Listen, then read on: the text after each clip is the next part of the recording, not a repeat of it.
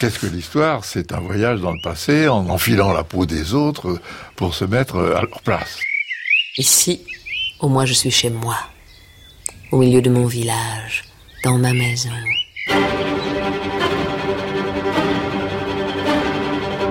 Georges Sand, écrire pour Nohant, écrire à Nohant.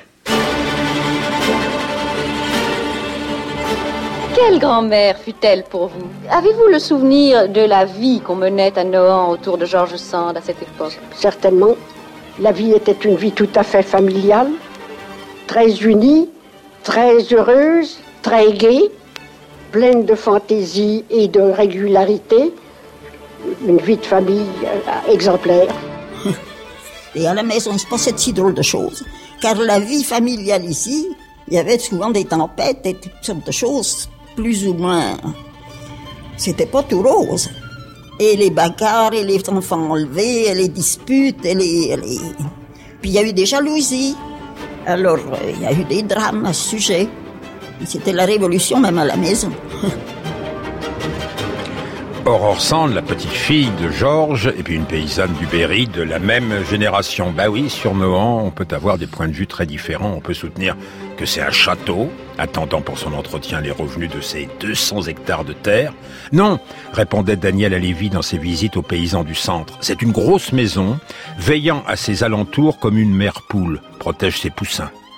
À admirant l'intérieur, particulièrement la cuisine, y voyait un monument de magnificence ménagère. Mais on peut aussi bien attester que l'argent manquait constamment et que Georges Sand écrivait pour combler dans l'urgence les dettes béantes de Nohant. Nohant est multiple. C'est une habitation à la recherche d'un plus grand confort. C'est un projet de communauté artistique que les saisons de théâtre qui se tenaient dans la maison de septembre à novembre résument au plus juste. La famille, avec au premier chef le fils Maurice, des auteurs, des acteurs, les voisins de la ville, les paysans et les domestiques, tous embarqués ensemble. Nohant, c'est aussi un mode de vie. Vie bourgeoise Nullement. Georges ne concevait pas une maison repliée sur elle-même. Vie d'artiste Sans doute. Vie de bohème Certainement pas. Georges Sand aimait la règle et la tenue. Par exemple, il ne fallait pas compter sur elle pour décrire les conduites sexuelles des uns et des autres. Nohant, surtout peut-être, c'est un jardin de 5 hectares où se sentir oiseaux, fleurs, végétales, minérales, ou sentir toute la vie à nous connue se manifester en soi. Bref, un petit monde sans clôture, une parcelle du monde. La marche de l'histoire. Jean Lebrun sur France Inter en compagnie de Michel Perrault. Bonjour. Bonjour Jean Lebrun. Georges Sandanoan, un grand livre aux éditions du Seuil, médité de longue date. Vos premières visites à Nohant datent des débuts de votre mariage dans les années 1960. Ça, ressemblait, ça ressemblait à la cerisette, dites-vous, à l'époque. Oui, tout à, tout à fait. Euh, c'était une maison un peu abandonnée, on avait cette impression. Et j'ai eu la chance de la visiter avec la vieille dame qu'on entendait. entendait tout à l'heure, qui était très âgée. Elle est, elle est morte en 61, 1961, presque centenaire. Et euh, elle avait, elle ressemblait un petit peu à Virginia Woolf. Enfin, je l'ai du moins imaginé comme ça. Oui, c'était une, euh, une maison de campagne pas du tout bourgeoise. C'était vraiment un peu une cerisée, un peu déconfite, si vous voulez. Et c'est ça qui m'a attiré. Delacroix, un des hôtes de Nohant. Il faut vieillir pour apprécier un Nohant.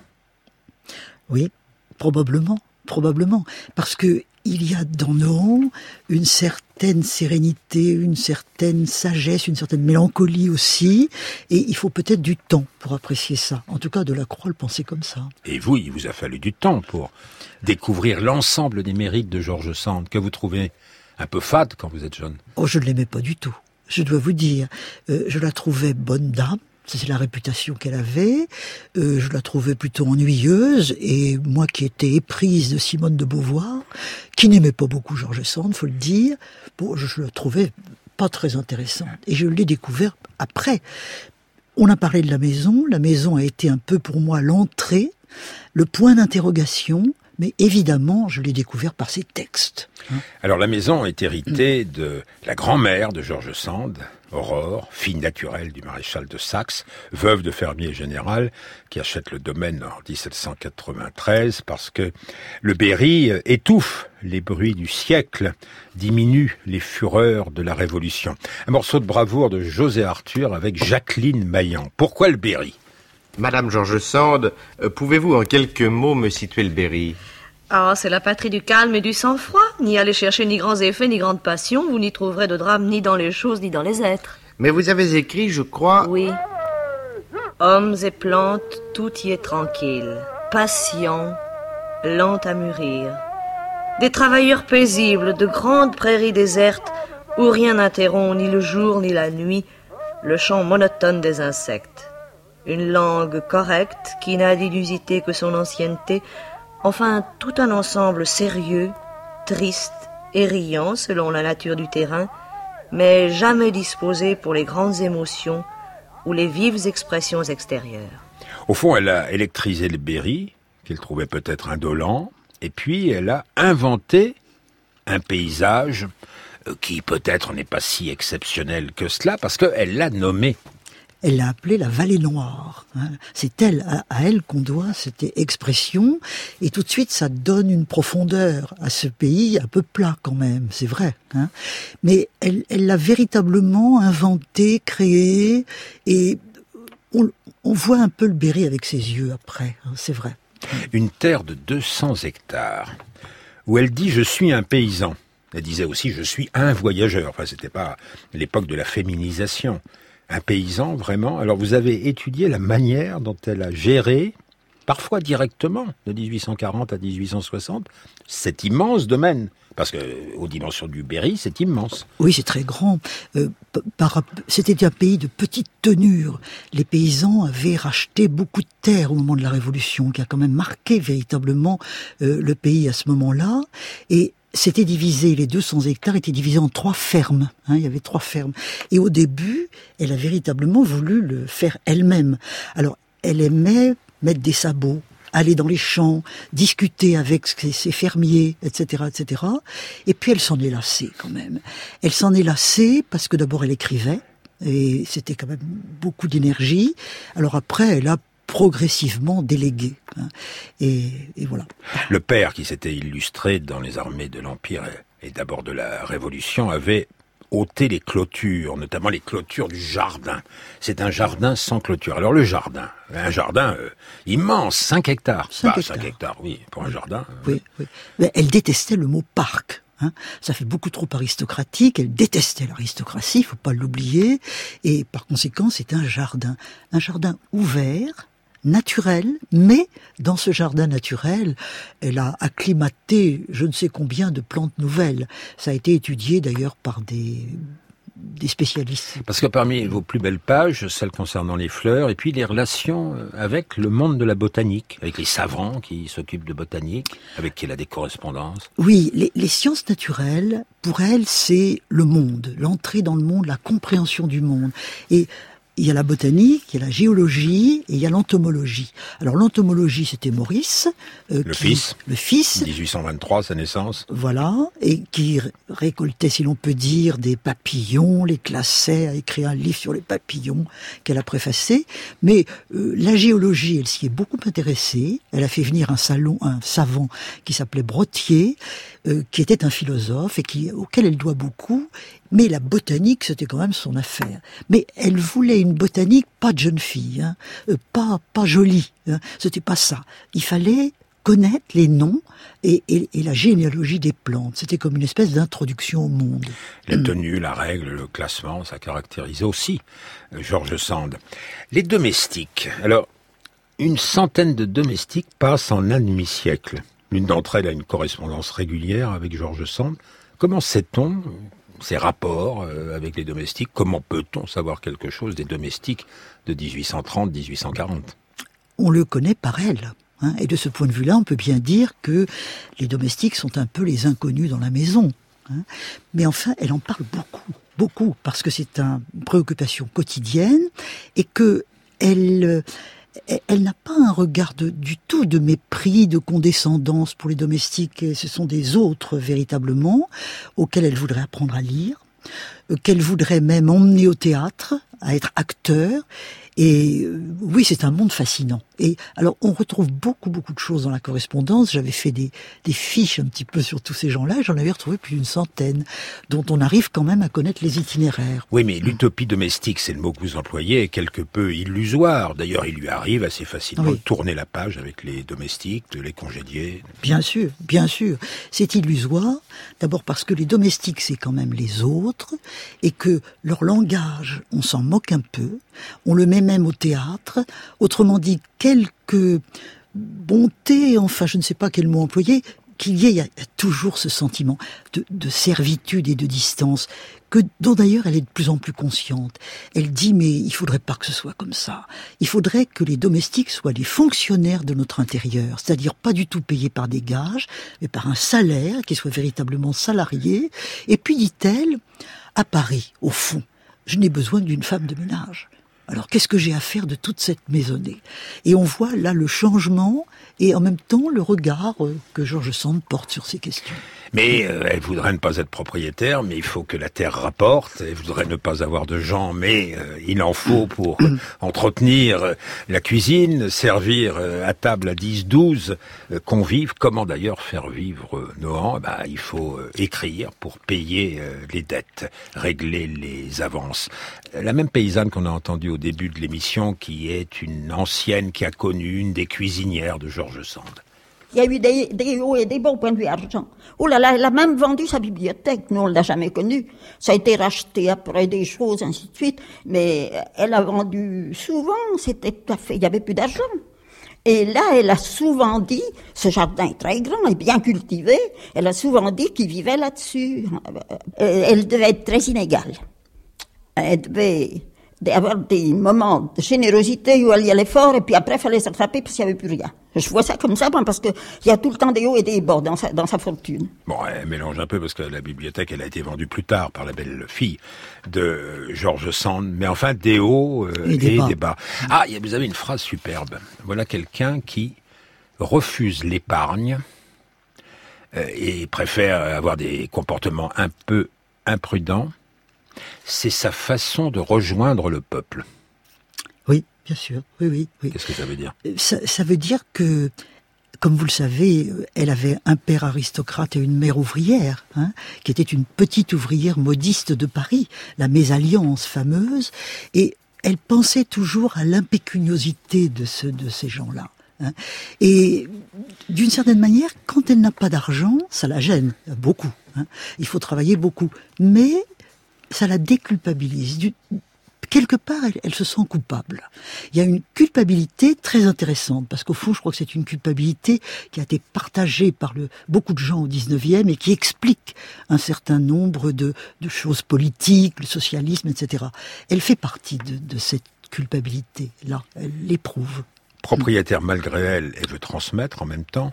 Alors votre livre est très riche d'enseignements sur le fils, qui a toujours été le bon fils hein, dont elle va faire le mariage, Maurice, sur euh, la fille, Solange, avec qui les relations sont assez vite tendues. Euh, elle n'aime pas le mariage, ni la vie, ensuite, de Solange, et vous dites, c'est pourtant Solange qui peut être là le plus aimé et, désiré.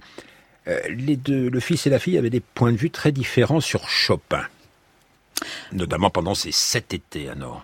Oui, au début, ils l'ont tous les deux, ils ont beaucoup aimé Chopin. Et puis, euh, Maurice, grandissant, s'est senti en rivalité euh, avec Chopin, comme d'ailleurs avec tous les hommes qui entouraient sa mère. Il y avait une certaine jalousie euh, de Maurice vis-à-vis des, différents compagnons de, de Georges Sand, tandis que Solange aimait beaucoup Chopin.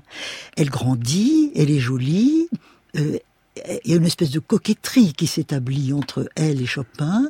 Il est possible que Chopin lui ait fait un peu la cour. Bon, c'est tout à fait possible. Ce qui, évidemment, euh, non, ne plaisait pas beaucoup à Georges Sand. Mais pourtant, Solange disait de Chopin, euh, gentiment, Sans tu es sexe. sans sexe, oui. Oui, elle- disait ça quand elle était petite, hein, Ouais. quand elle était toute jeune. Peut-être qu'elle a changé d'opinion après, je ne sais pas. Alors, vous dites que Sand souffrait euh, de l'impuissance, de la maladie euh, Oui. de Chopin, dont elle devait s'imposer le rôle de garde-malade à ses côtés. Oui. Mais ce qu'elle aimait, c'était le travail côte à côte. Et la musique, elle l'a définie comme une association. C'est un beau mot pour Georges Sand, association. Oui, oui, absolument.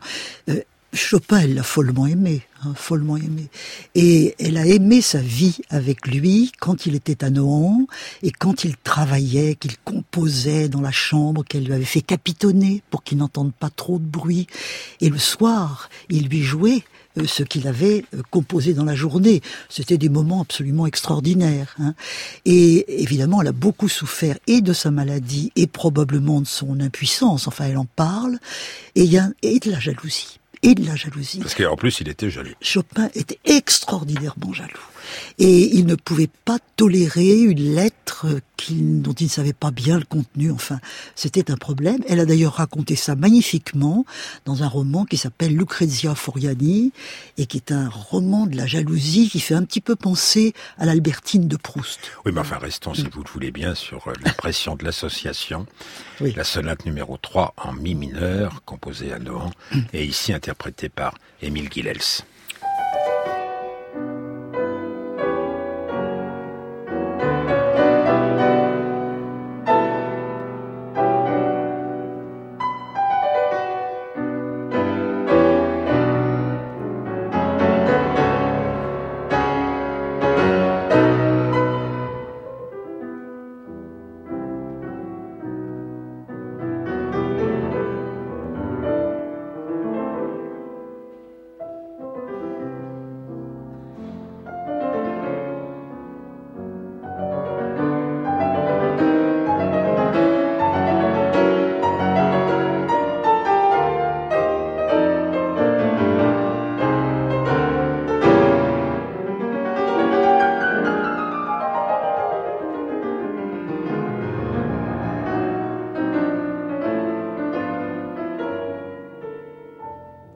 La marche de l'histoire. Jean Lebrun sur France Inter.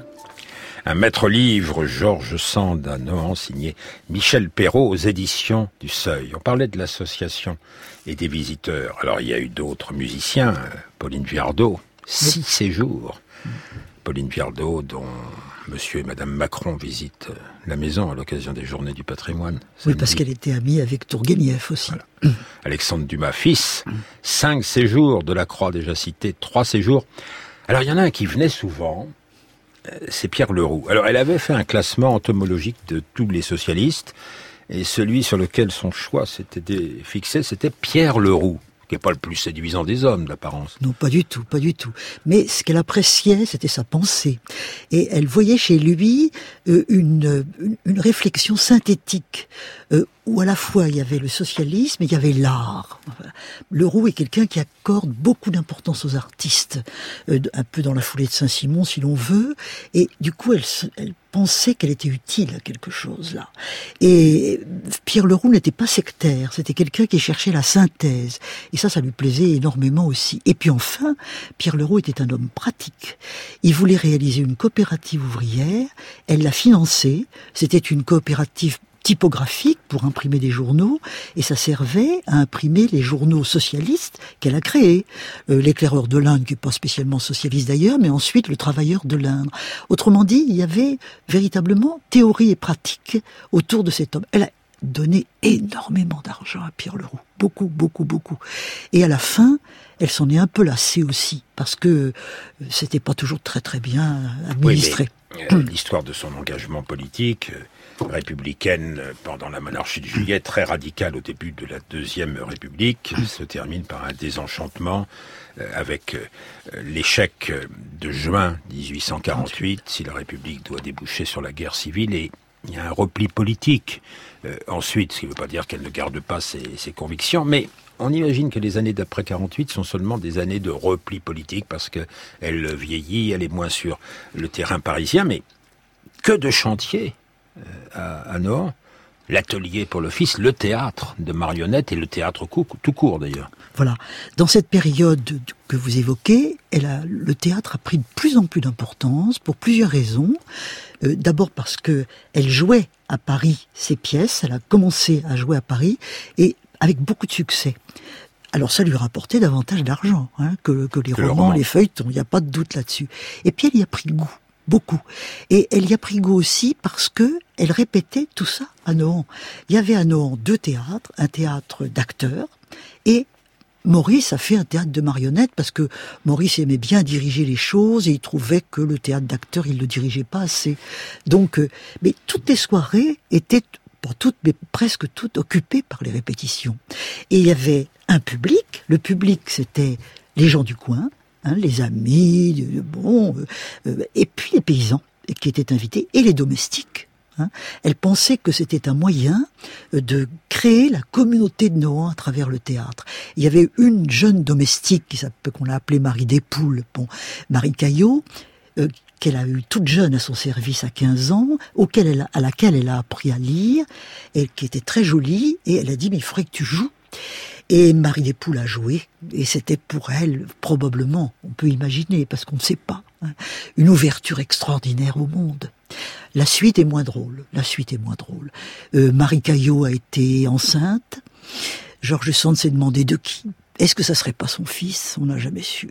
Mais toujours est-il qu'elle l'a éloigné tout en s'occupant beaucoup d'elle, tout de même. Jalousie, conflit, 1863. Alors le conflit est à son comble. Maurice n'en peut plus de Manceau, l'amant ah. dévoué de Georges Sand, et Georges Sand préfère quitter avec Manceau euh, Nohant, où elle ne reviendra qu'en 1865.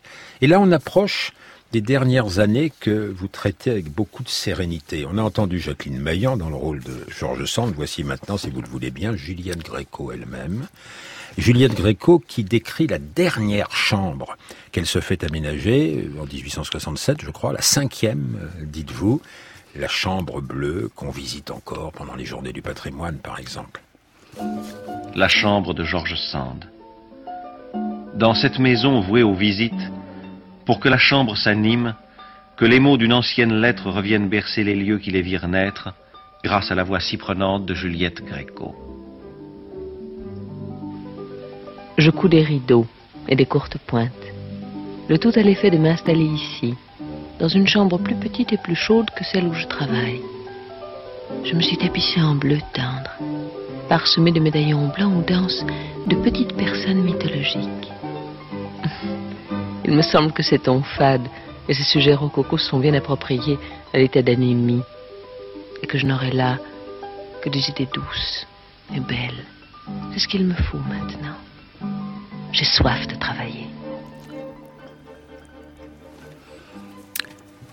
Dans, le texte de Calais Juliette Gréco, il y a un mot, elle a dit des idées douces et belles. En fait, dans le texte, c'est douce et bête. Hein ah, je vous ai vu tiquer. Parce que, parce que Georges Sand se moque d'elle-même aussi. Il hein. ne faut pas oublier cette distance. Il ne faut pas en faire quelqu'un de trop confit euh, dans la féminité, etc. Pas du tout, pas du tout. Elle avait beaucoup d'esprit et elle se moquait d'elle-même aussi. Elle savait le faire. Il y a de l'ironie dans cette phrase. Depuis que j'ai abandonné définitivement et enterré ma jeunesse, j'ai rajeuni de 20 ans. Voilà. C'est ce qu'elle écrit à Flaubert. Hein, Flaubert, auquel elle reproche d'être trop pessimiste, etc., de se lamenter. Elle me dit, mais écoute, écoute, la vieillesse, c'est pas si dur. Quand on accepte, on, y va. Voilà. Il euh, faut dire que depuis qu'elle s'occupe moins directement de ses biens, les revenus ont augmenté, les revenus du théâtre euh, augmentent. Finalement, ses romans ont moins de succès, mais elle est moins pauvre. Oui, absolument. Oui, euh, et la sérénité s'installe oui, la sérénité s'installe. Euh, elle est grand-mère. Euh, ça paraît peut-être un peu bête de parler de ça, j'en sais rien, mais elle, Georges Sand disait qu'elle avait la passion de la progéniture, pas du tout de la conjugalité, pas du tout. Hein.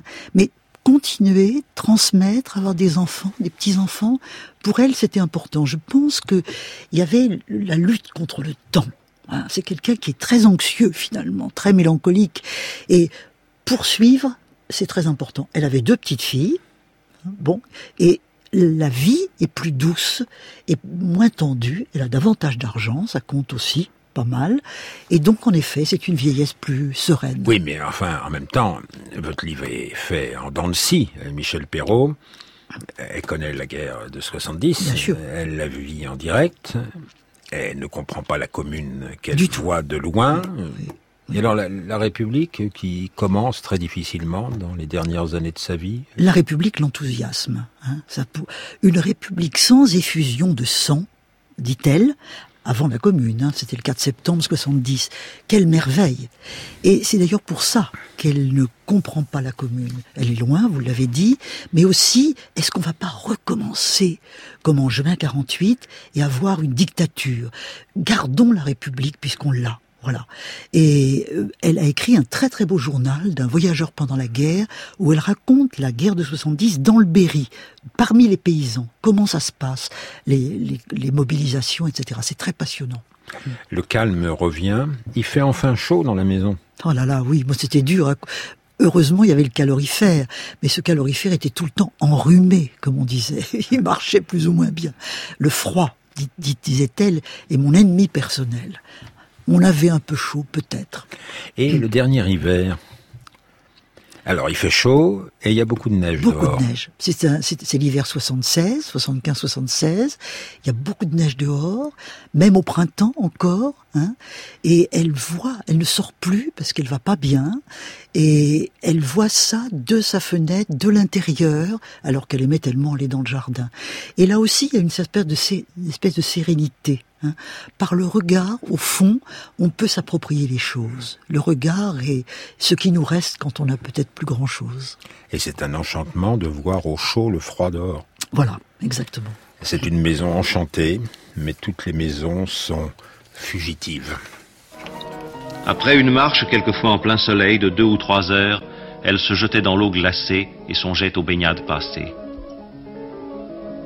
Je pense à ceux qui se sont baignés là, jadis avec nous. Pauline et sa mère.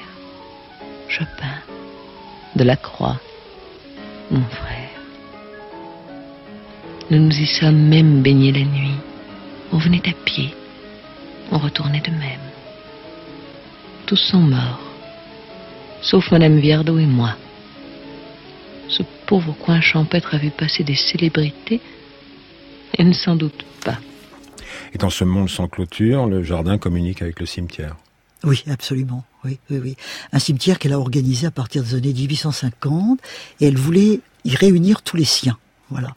Et y réunir les siens sans croix car elle est libre penseuse.